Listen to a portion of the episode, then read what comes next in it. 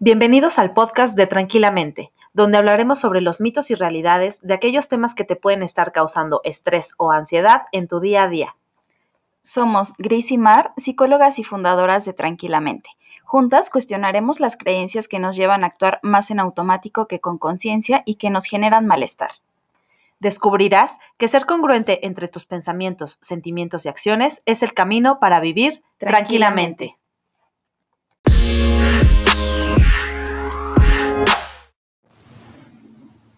Hola, hola, ¿cómo están? Bienvenidos al episodio número 15 del podcast de Tranquilamente. Hola, Gris. Hola, Mar, ¿cómo estás? Muy bien, hoy estoy muy contenta porque quiero contarles que ayer fue el Día del Psicólogo en México y pues como saben, y si no lo saben, ahora se estarán enterando, Gris y yo somos psicólogas. Aparte, con el plus de que hoy, justo 21 de mayo, es el Día del Politécnico y pues ambas somos egresadas de este instituto. Así es que digamos que estamos de manteles largos. De doble festejo, ¿no? Cuando íbamos a la escuela era como más, este, más presente todavía porque era doble fiesta, pero bueno, pues ahora nos tocará celebrar haciendo este episodio, ¿no, Mar? Y, hoy en particular queremos compartir con ustedes acerca de, de nuestra experiencia profesional, pero sobre todo personal, del tema de acudir a terapia. La realidad es que sigue siendo todo un misterio, todo un, tabú lo que sucede dentro de las cuatro paredes del consultorio. Y pues eh, hoy queremos compartirles un poquito cómo ha sido nuestra vivencia en ese sentido. Sí, fíjate que a mí me eh, parece interesante hablarlo porque obviamente, bueno, y cada vez más, y eso me da mucho gusto, eh, más personas van a terapia y se dan como esta oportunidad, pero como bien dice, sigue habiendo como mucho mito de, eh, no, pues lo que hablábamos creo que en uno de los episodios anteriores, ¿no? Como de la terapia van los locos o yo puedo sola con mis problemas, pero a mí me da mucho gusto que cada vez esté visibilizando más este tema de la salud mental, porque obviamente los problemas siempre han existido, sin embargo, pues antes teníamos otra forma de aliviarlos, ¿no? O incluso aunque fueran como alivios temporales, pero bueno, pues creo que sobre todo esto de la pandemia llegó a hacer notar la necesidad de que un profesional de la salud mental te acompañe en esos procesos. Y no necesariamente tienes que tener ya un trastorno mental como para poder ir a terapia, pero muchas veces te ayuda tanto de manera emocional como eh, pues ya con, con, problemas un poco más severos, ¿no, Mar? Y a mí me, me da mucho gusto, la verdad, gran parte de las personas que yo acompaño en sus procesos de terapia individual son personas jóvenes. Y entonces me da mucho gusto que hoy en día se esté rompiendo, ¿no? Como todos estos mitos alrededor de ir al psicólogo y que desde más eh, jóvenes tengamos como la conciencia de que es parte integral de nuestro bienestar. Sí, tienes razón. Fíjate que es algo que también a mí me pasa, que cada vez más personas jóvenes eh, se están acercando y eso me da mucho gusto, porque a veces tenemos como también ese, ese cliché de que los millennials, ¿no? Este, solo están preocupados por ellos mismos o por este, las fiestas o por hacer TikToks, pero la realidad es que también se están preocupando mucho por su salud mental y eso me da muchísimo gusto. Entonces, bueno, ¿qué te parece, Mar? Este no lo tenemos planeado para nada, pero ¿qué te parece si empezamos como por nuestra primera vez en terapia, ¿no? Nuestra primera experiencia. En tu caso, ¿cómo fue? Pues la primerita, primerita vez que fue como mi acercamiento con, con una psicóloga fue porque mis papás me llevaron. Yo tenía, yo creo que alrededor de unos 13 años, más o menos. Estábamos teniendo una situación familiar en casa y entonces decidieron que sería como buena idea tomar terapia. Eh, en esa ocasión solo fui una vez, fue de como de una sesión. No recuerdo muy bien como que, hice o, de qué se trató. Lo que sí me acuerdo es que estaba como muy ansiosa, como con mucha expectativa y con miedo de poder asistir. Además, creo que aquí, bueno, ahora ya lo miro desde esta persona adulta que soy, ¿no? Pero como que otra persona te lleve, en este caso mis papás, ¿no? Que me llevaron y que fue como de, pues vamos a ir. También creo que fue un poco más vivirlo desde pues un quehacer, un deber, deber ser, que una elección personal. Mm. Entonces ahí creo que sí cambia mucho, ¿no? E, ese primer acercamiento a una ocasión anterior, que digamos que fue la primera vez que yo tomé la decisión de hacerlo, ahí sí ya fue como muy diferente mi, mi experiencia. Yo tenía alrededor de como 20 años más o menos. Eh, le pedí a una de mis maestras de la universidad que me compartiera como el contacto de alguien con quien yo pudiera ir, porque muchas veces creo que eso, eso también pasa, ahorita nos platicarás tú, Gris, pero que no sabemos en dónde buscar o con quién ir, ¿no? Entonces, eh, a esa maestra yo la admiraba mucho, entonces como que me pareció buena idea preguntarle a ella y ya fui con alguien que ella me refirió. Esta persona con la que fui eh, es mujer, estuve en terapia de corte psicoanalítico con ella, eh, no voy a ahondar como mucho en temas como técnicos, pero como para, para poder como poner un poco sobre la mesa de qué se trata, es como ir ahondando un poco más en tu pasado, en todas esas como asuntos no resueltos y cuestiones de la relación con tus padres que te llevan como a tener problemas en tu presente, ¿no? Entonces, más o menos como de, de eso va el, el enfoque psicoanalítico y estuve con ella yo creo que como unos dos años, más o menos. Y eh, pues sí, creo que cada sesión para mí era como este nervio, este miedo de, asistir, como de qué decir, cómo decirlo y también, ¿por qué no? Pues, y creo que a muchos nos sucede, a mí me pasó y me sigue pasando en algunas ocasiones, como ese miedo de qué van a pensar de mí, ¿no? De que si lo que estoy diciendo es realmente como importante o si me van a ver como una persona que, ay, de plano la estás pasando súper mal y esto ya no tiene remedio, ¿no? Como que ese tipo de ideas se van haciendo presentes cuando compartes algo tan, tan personal, tan íntimo, que te duele tanto y que lo compartes con alguien más, ¿no? Como este miedo a, a ser juzgado o a ser como evaluado por alguien más.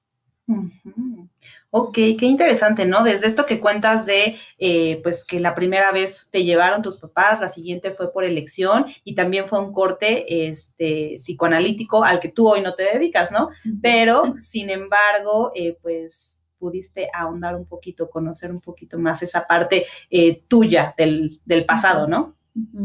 Sí, y, y, creo que es muy confrontante digo, yo he tomado terapia después de esa ocasión como con diferentes estilos, con el enfoque que yo trabajo, ¿no? Que es el humanista gestalt y noto una diferencia importante porque me parece a mi vivencia personal y sin poner un juicio ni nada, el corte psicoanalítico es muy confrontativo, como que hacen interpretaciones de lo que a ti te pasa y de la razón de ser de cómo te comportas hoy en día, basado mucho en tu pasado. ¿No? Entonces a mí me parecía como muy confrontativo, como muy impactante este tipo de, interpretaciones que hace el, el, psicoanalista o el psicoterapeuta. Entonces, hoy yo sí prefiero como el estilo o la forma de trabajo con la que yo también doy terapia. Sí, claro.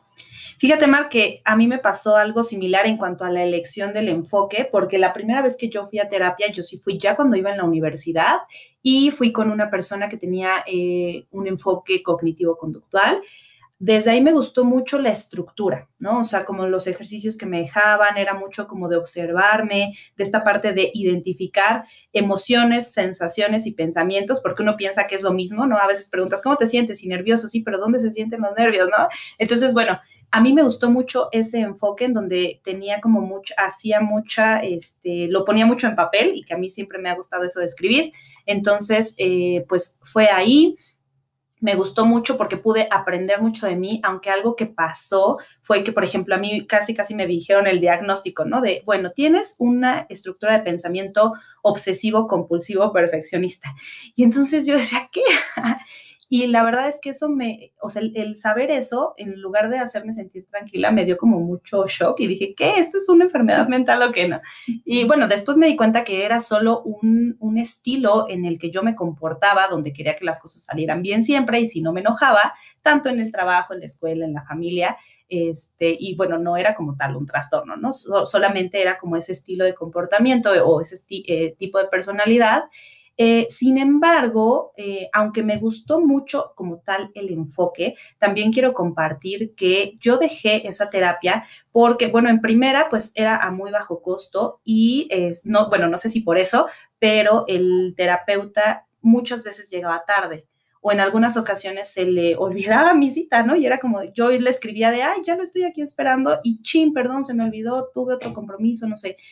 Entonces yo tenía un tema, o sea, eh, personalmente y el motivo por el que iba a terapia, pues es que yo tenía como muchos problemas con mi papá y a mi papá siempre se le olvidaban los compromisos. Entonces, como que yo sí, em, ay, se me fue la palabra, pero como que yo sí reflejé eso y que me estaba pasando lo mismo con el terapeuta, ¿no? O sea, para mí era un compromiso muy importante y que él no llegara, pues como que me hacía sentir que no era importante. Y entonces ese fue el motivo por el que yo decidí dejar esa, eh, pues esa terapia, ¿no? a ese terapeuta. Y aquí me gustaría también compartir que es importante darte cuenta, si algo no te hace clic, también tienes todo el derecho de cambiar de terapeuta, ¿no? O sea, no es que te tengas que quedar ahí para siempre, ni con ese enfoque, por ejemplo, tú decías, el psicoanálisis, a mí pues como que no me encantó por lo confrontativo. Bueno, pues hay otros enfoques que sí puedes tomar.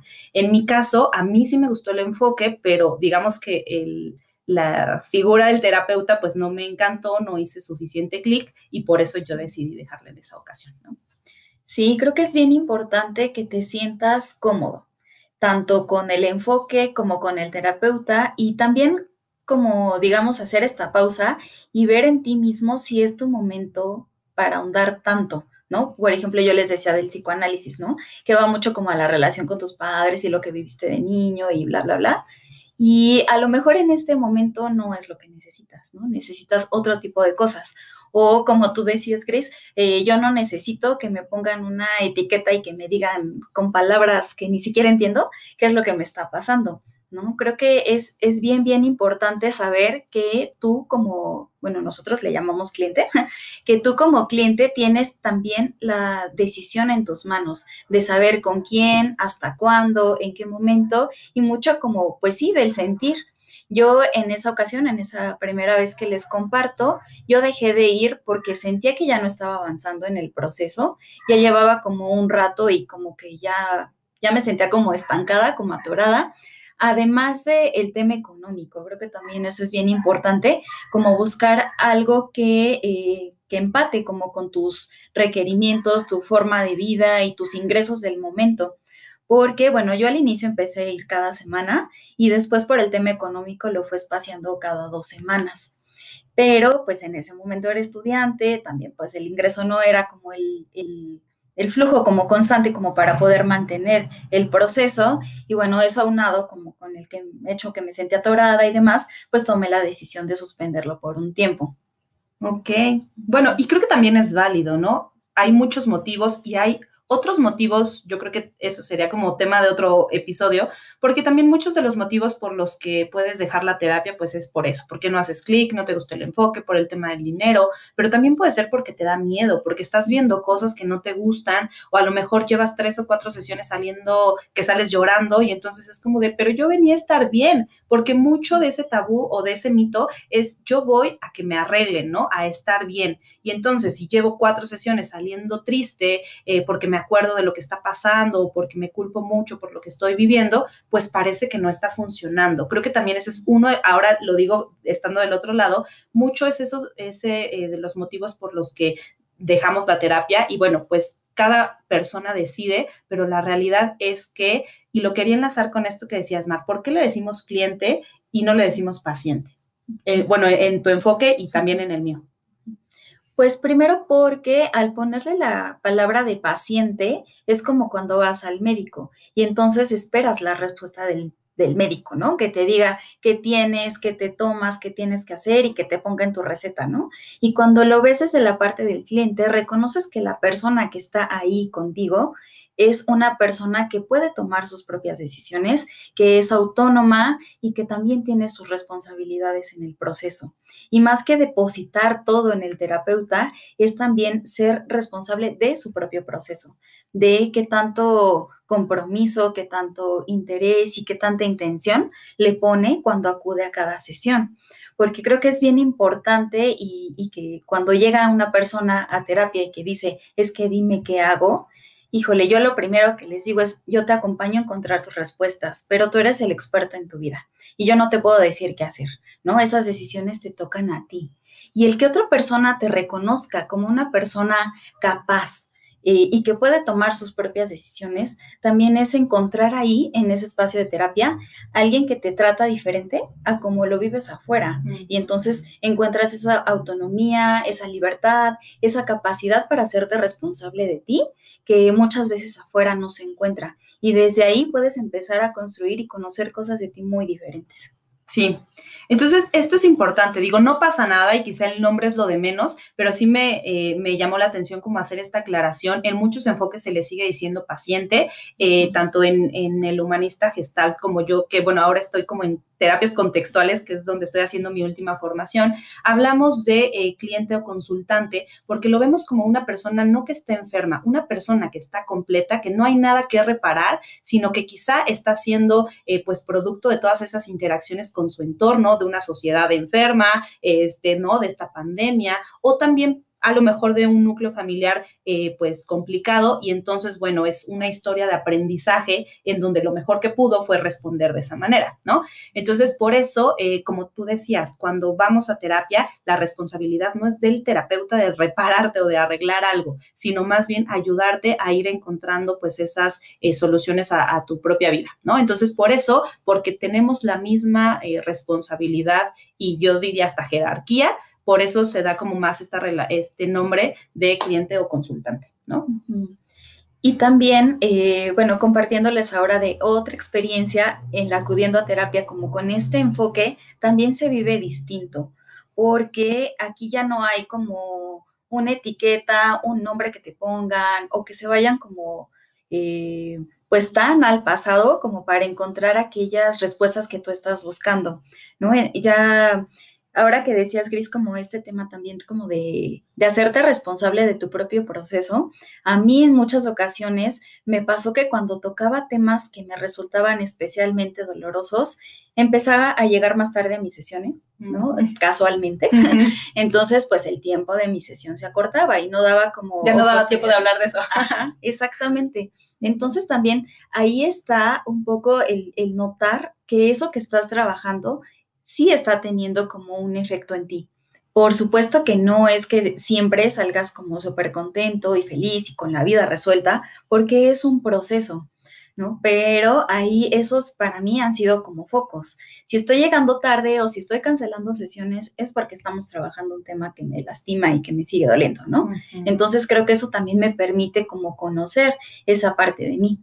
Y también eh, muchas de las veces eh, en donde las sesiones como que me mueven mucho y salgo llorando y salgo como muy pensativa o me siento triste o así, también creo que en esas ocasiones ha sido cuando me he dado cuenta de más cosas. O sea, no necesariamente es de que te salgas contento, eso significa que vas avanzando. Yo lo he vivido como que al contrario, como que las veces que, me mueve más, me da oportunidad de, de ir conociendo otros aspectos de mí y lo que necesito como ir trabajando.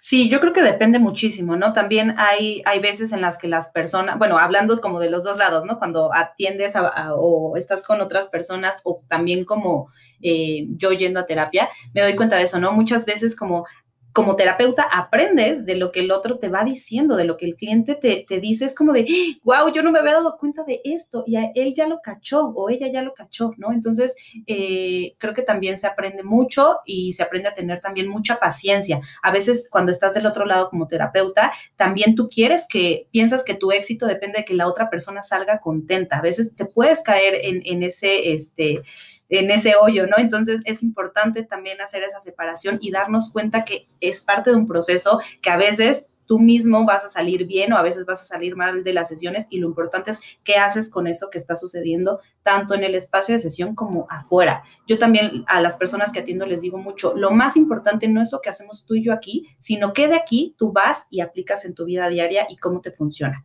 Entonces creo que es un ejercicio de todos los días y no solo de una vez a la semana, una hora, Sí, y que en esta parte de visualizarlo como un proceso, no significa que el cambio que tú estás esperando o que te caiga ese 20 que estás buscando suceda particularmente en esa hora de consulta, ¿no? Muchas veces pasa afuera, pasa semanas después o años después, que se van acomodando todas esas cosas que, traes ahí, ¿no? Y que van tomando cierto significado, cierto momento, y, y entonces sucede cuando es un momento, ¿no? O sea, más que pensar que si hoy quiero encontrar esta respuesta en mi sesión, probablemente no así suceda, ¿no? Y cuando vas como con esa expectativa, pues entonces también puedes salir como frustrado y pensando que la terapia no me sirve y entonces para qué sigo viniendo o para qué estoy gastando mi dinero en esto. Pero eh, tanto profesionalmente como personalmente, yo les diría que es un proceso y que las cosas se acomodan cuando es momento de que pase. Sí, y muchas veces pasa que les caen como esos 20 de camino a la terapia o de regreso de la terapia a su casa. O sea, por eso esos momentos incluso también son muy importantes, ¿no? No solo lo que sucede ahí, sino lo que sucede alrededor. Y ahora que también tenemos no solo presenciales, sino terapias en línea, pues también ese momento en el que te estás preparando, porque pues digo, habrá quien la quiera tomar en pijama, pero normalmente el momento en el que te vistes, acomodas tu computadora o tu celular, buscas el espacio, pues también te ayuda como para ir... Eh, abordando esos temas que vas a ir tocando en la sesión, ¿no? Entonces, bueno, a lo que voy con este comentario es que puedes aprovechar cualquier momento y que sí, a veces las cosas no salen justo en la sesión, sino pues en, eh, en los otros eh, momentos de la vida, ¿no? Oye, Mar, ¿y qué te parece si, por, si hablamos un poquito de qué pasa en la sesión? Porque creo que también ese es otro mito, ¿no? Muchas veces tenemos en mente como esta idea de yo voy, me acuesto en un diván y hablo y hablo y hablo y me escuchan. Muchas imágenes, si tú buscas psicología, en Google, vas a encontrar imágenes así, ¿no? Entonces, eh, ¿qué pasa en la primera sesión? Pues, eh, bueno, ahora les voy a hablar como terapeuta. Eh, estando de este lado, yo lo primero que hago es entrar como en un ambiente de confianza, hacerle sentir a la persona que va conmigo cómoda, con confianza, con la libertad de poder hablar lo que necesite hablar, ¿no? Entonces, primero, pues eh, normalmente de mis primeras preguntas es, ¿cómo te gusta que te llamen? Cuéntame un poquito acerca de ti, como para comprender, romper el hielo, ¿no? Como que no entre así de, ah, ya tengo que ponerme a llorar ahorita mismo, sino más bien como, pues cuéntame de ti, ¿no? ¿Qué haces? ¿A qué te dedicas? ¿Con quién vives? ¿Desde dónde vienes? No sé, ¿no? Como ese tipo de preguntas que ayudan como a empezar la, conversación y después, eh, pues preguntarles así tal cual, ¿no? ¿Qué te trae aquí? Y entonces es ahí cuando empieza como a, surgir toda la conversación. Yo normalmente la primera sesión trato de no hacer tantas preguntas, más bien de escuchar, de ver eh, cómo llega esa persona, cuál es su estado de ánimo, qué es lo que le está causando problema, qué es eso que le está doliendo y hacerle saber que todo lo que está viviendo no es que esté bien ni esté mal, ¿no? Sino que es parte de ese momento de la vida y eh, sobre todo que se lleven mucho como este tema de yo no te juzgo, yo no soy la experta en tu vida, tú eres el experto en tu vida y yo aquí te acompaño. Aquí vas a encontrar un espacio en donde te puedes expresar, en donde puedes hablar de eso que a lo mejor afuera no encuentras el lugar ni la persona con que hacerlo y que yo no los voy a juzgar, ¿no? Creo que eso es para mí lo más, lo más importante, que se lleven de ese primer encuentro y también hacerles saber que parte de este proceso pues es su decisión y su responsabilidad, como decíamos hace un rato, ¿no? Es un trabajo colaborativo y es un proceso que no es que se logren cambios de la noche a la mañana, sino que vamos a ir ahondando poco a poco en lo que esa persona necesite y en el momento que lo requiera. Sí, creo que la primera sesión sirve mucho para conocernos, ¿no? Para saber también si existe este clic, porque creo que a diferencia de otros servicios donde tú vas, no sé, pides este que te hagan una cotización o no sé, vas, eh, que te hagan tus impuestos, no sé. O sea, pues lo, que te importa es el conocimiento de, de, la persona, ¿no? Y acá sí estamos persona con persona hablando de temas que son muy íntimos, muy dolorosos, que preocupan, que son el día a día de cada persona. Y entonces yo creo que sí es muy importante hacer clic. Y yo, mi sesión es parecida a la tuya, pero algo que les digo es, esta sesión es para que tú te des cuenta si quieres seguir viniendo, si, es, si te gusta el estilo en el que vamos llevando las sesiones. Les hablo también un poco, después de que comentan su motivo de consulta, les hablo un poco de cómo creo que puedo ayudarlos y, eh, o, sí, o acompañarlos en este proceso. Y también les pregunto cómo se quieren sentir. Porque muchas veces hablamos mucho del malestar, pero no sabemos cómo sí me quiero sentir. Y fíjate que es curioso, pero a veces sale como de, es que ya no me quiero sentir triste. Bueno, pero ¿cómo sí te quieres sentir? Y esas palabras son muy difíciles de encontrar. Entonces, bueno, cuando sabemos cómo sí se quiere sentir, podemos encontrar esas direcciones valiosas que nos guíen hacia ese eh, objetivo, que no significa que ya no va a haber problemas, significa que entonces ahora tienes como una forma de, ir llevando la vida, ¿no? Entonces, para mí esa es como también una pregunta clave. Además de qué te trajo aquí, ¿cómo te quieres sentir? Sí, y recordar que el proceso de terapia es un encuentro de persona a persona, ¿no? Entonces, por eso es tan importante el que te sientas cómodo, con la confianza, como con esta intimidad y privacidad de poder hablar aquello que te duele. Y en muchas ocasiones, pues cuando desde el inicio, ¿no? Tú te das cuenta que no es una persona con quien te sientas a gusto, pues también se vale decir, decido no y decido buscar otra persona con quien sí eh, me acomode mejor o que su estilo me vaya bien. Y no es que el terapeuta en sí mismo tenga como que sea una mala persona o demás, ¿no? Sino más bien cómo es que tú lo ves. Y, es muy respetable como sea, ¿no? sí. Y para ir cerrando, Mar, ¿qué te parece si decimos ¿cómo me puedo dar cuenta que ya estoy bien? ¿No? Porque esa es como la pregunta, bueno, ¿y cómo sé que ya debo de dejar ir a terapia? ¿Me doy de alta yo? Este, ¿Me da de alta eh, el terapeuta o cómo funciona? Pues desde el enfoque que yo trabajo y desde el cual tomo terapia, mm, quien toma la decisión de finalizar su proceso es el propio cliente por lo que comentábamos hace un ratito, ¿no? El cliente es el que se conoce, el que es experto en su vida y el que sabe hasta cuándo es, es momento de, pues, de dejar de ir, ¿no? Y ya hablándolo como cuál es ese parámetro, como para saber cuándo es momento, yo diría primero que con esa intención con la que vas, como con ese objetivo que tú quieres trabajar, si vas notando cambios en tu vida y más que ya no existan, sino que encuentras como herramientas para afrontarlo y empiezas a notar cambios fuera del consultorio, entonces pues eso ya es como un parámetro. Cuando la intensidad de tu malestar ha disminuido y encuentras otras maneras de canalizar tus emociones, también creo que es otro parámetro. Y que incluso las personas con las que te encuentras a tu alrededor como que van notando en ti, ¿no? Una manera distinta de, ser, de reaccionar, de hablar, de conducirte. Y pues creo que todo eso eh, puede darte como, como cierta línea y cierto parámetro para ver en qué momento es, eh, pues es, es como el justo momento de poder dejar de acudir. Y yo desde mi enfoque también les diría que se sientan como con toda esta confianza, con la libertad de expresarlo abiertamente con su terapeuta, ¿no?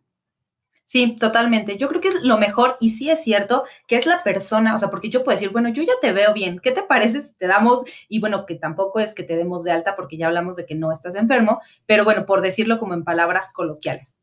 La realidad es que es la persona la que sabe si ya se siente con las herramientas suficientes para afrontar su vida eh, y entonces yo, pues igual que tú, Mar, la recomendación es que puedas ser honesto, que puedas decir, creo que yo ya estoy bien, yo ya me siento tranquila, creo que puedo afrontar lo que sea que esté pasando y decido dejar la terapia y no pasa nada, ¿no? O sea, tampoco el psicólogo se va a sentir, este, porque es así, ¿no? Es una eh, relación así, momentánea, no es para toda la vida. Este, pero también creo que hay cosas que tú puedes ver. En mi, en mi caso, Mark, yo como lo trabajo es cuando yo, la persona te lo dice o también cuando yo veo que la persona ya tiene herramientas, entonces le propongo espaciar las sesiones para ver cómo se va sintiendo, pero siempre le digo, mira, yo veo que ya podemos espaciar las sesiones a cada 15 días, ¿qué te parece si lo hacemos así en un par de ocasiones y este, ves cómo te sientes? Si tú te sientes bien, lo dejamos así y si no, podemos regresar a, a la terapia semanal.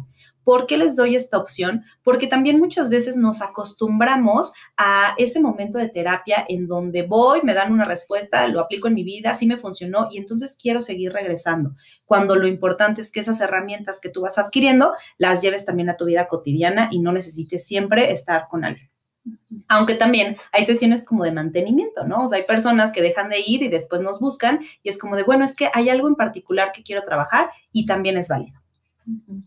Sí, y, bueno, pues ya estamos llegando al, final de nuestro episodio del día de hoy. Esperamos que al compartirte un poquito acerca de nuestra experiencia personal, profesional, en cuanto a los psicólogos, la, terapia, pues puedas como formarte tu propio criterio y si es que aún estás teniendo como en mente la duda de si ir o no, pues que esto te pueda ayudar a tomar una decisión.